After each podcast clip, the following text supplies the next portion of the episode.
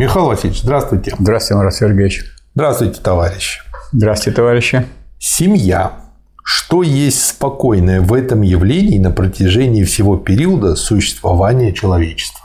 В этом есть э, сказать, объединение мужчины и женщины для продолжения человеческого рода. Вот это спокойно. Да, вот это спокойно. Поэтому вот вы, например, э, сейчас всякие видите разные виды любви, так называемые, когда можно к собаке, так сказать, и к люстре. к люстре и так далее. И сказать, это мужчина к мужчине, женщина к женщине. И это можно говорить. Я тебя люблю, я люблю рыбачить, я рыбу люблю. Но некоторые это уже Семью это назвать нельзя. Семью назвать это нельзя. Поэтому, если вы будете внимательно, ну, даже не читать, а листать там Маркса, Энгельса по этому вопросу, скорее всего, Энгельса возьмите, э, происхождение семьи, частной собственности государства, там говорится о половой любви.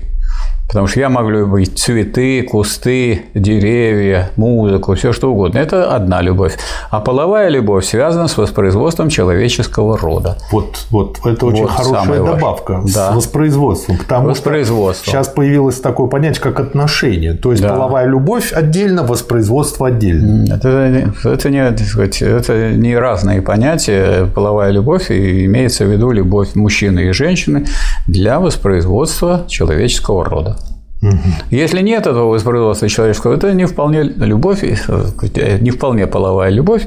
А а если говорить просто о любви, ну я птичек люблю, и что?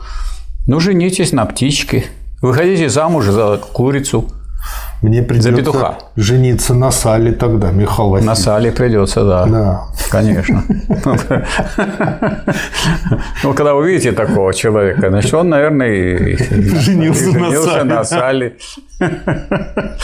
Вот. И как-то вот э, всего одного слова сказать, достаточно убрать это слово половая любовь, а просто о любви говорить. Ну, я музыку люблю. И что я, так сказать, на, на музыке женат, что ли? Нет. Ну, как, э, как это можно сделать?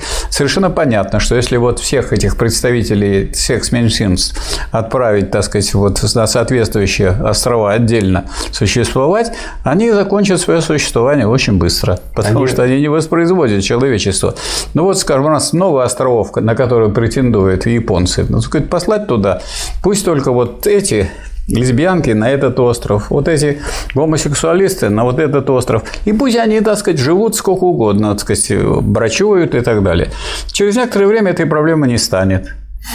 Да, это будет доказательством того, что э, у них это не является спокойным явлением. Не является. У них одно беспокойство. Да. Ну, раньше были, вот я, например, видел, такая книга была.